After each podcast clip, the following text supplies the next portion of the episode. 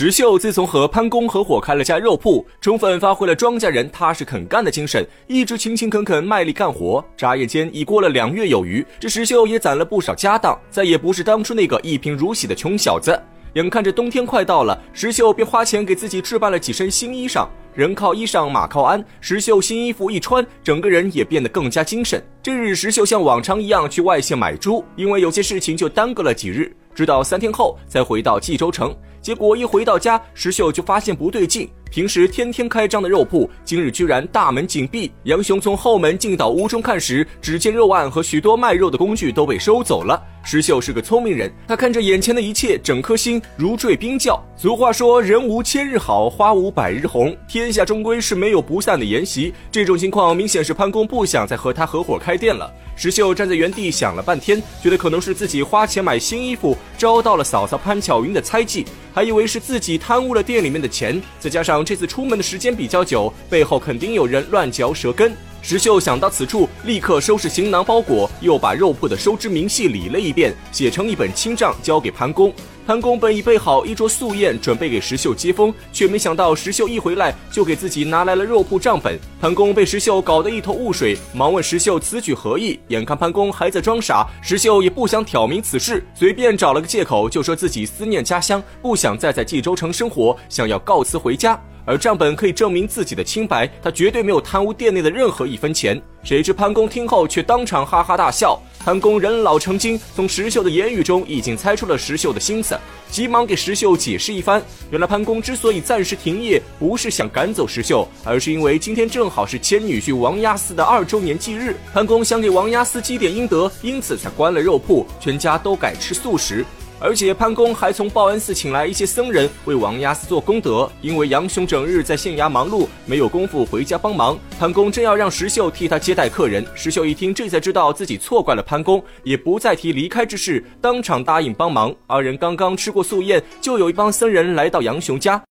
摆放佛像，设立金坛，石秀忙里忙外，将一切事物打理得井井有条。等到了下午时分，一个年轻和尚突然来到杨雄家，此人生得眉清目秀，五官端正。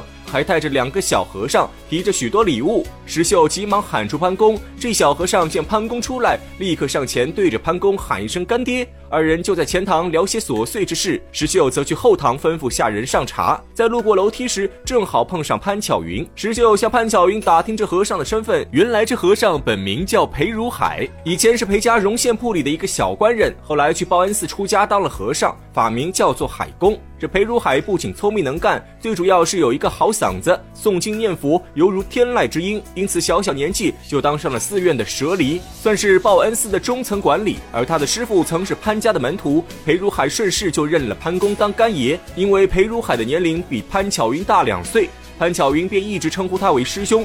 潘巧云给石秀介绍完裴如海的身份后，心急的迈着小碎步就去前堂见裴如海。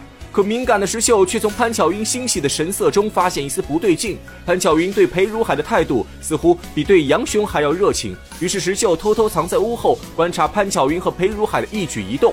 只见这潘巧云见了裴如海，一张俏脸瞬间泛红，举手投足间更是搔首弄姿，风情万种。而裴如海见了潘巧云，更是满脸痴态，再有没有先前当和尚的正经样子，一双贼眼色眯眯地盯住潘巧云，不肯移动半分。面对裴如海饿狼一般的眼神，潘巧云却毫不生气，就站在原地任由裴如海扫视，而他的嘴上还如平常一样和裴如海聊着闲话。只是潘巧云脸上的盈盈笑意已经出卖了他此刻的真实想法，二人之间的气氛逐渐有些微妙。潘巧云和裴如海的这些交流，全被躲在屋后的石秀看个一清二楚。石秀见状，突然想起一事：他刚住进杨雄家时，因为杨雄整天待在衙门，很少回家，他和嫂嫂潘巧云相处时间比较多。这潘巧云总是有意无意的接近他，还故意说一些露齿的疯话。石秀是个正经人，一直把潘巧云当嫂嫂看待，并无任何非分之想，因此对潘巧云的疯话并没有放在心上。可联想起今天这件事，石秀突然发现自己这个嫂嫂好像并不是什么良家妇女。此时的石秀已经有了三分不快。他想到哥哥杨雄是个顶天立地的英雄好汉，家里却有这么一个水性杨花的老婆。可现在毕竟没有证据，石秀也无法揭穿潘巧云，只好暗自记在心中。但裴如海已经成了石秀的重点关注对象。等到了晚上，报恩寺的众位僧人都在屋中诵经超度，裴如海混在其中，光和潘巧云眉来眼去。石秀看得怒火滔天，借口肚子疼，先去后屋睡了。等到了四更时分，其他僧人都困得人仰马翻，昏昏欲睡。这裴如海一心惦念着潘巧云，反而神采奕奕，精神十足。潘巧云在屋内听着裴如海的诵经声，芳心大动，便让随身丫鬟银儿去叫裴如海进屋。裴如海进屋后，二人也不再掩饰。潘巧云说起自己母亲去世时，曾经在报恩寺许下血盆金忏愿。让裴如海明天来找潘公提这件事，裴如海记在心中。二人在房内又聊了一些知心话。眼看时辰已到，裴如海依依不舍告别潘巧云，出门喊起众位僧人一起返回报恩寺。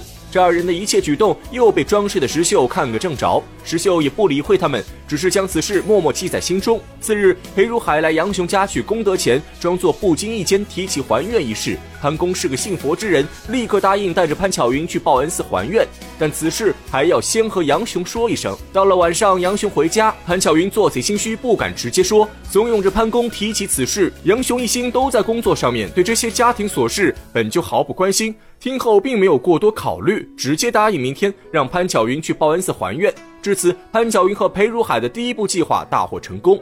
第二天，潘巧云盛装打扮，带着丫鬟银儿和潘公前往报恩寺，石秀则被留在家中照料肉铺。等到了报恩寺，裴如海做完法事，找个借口请潘公父女二人吃饭。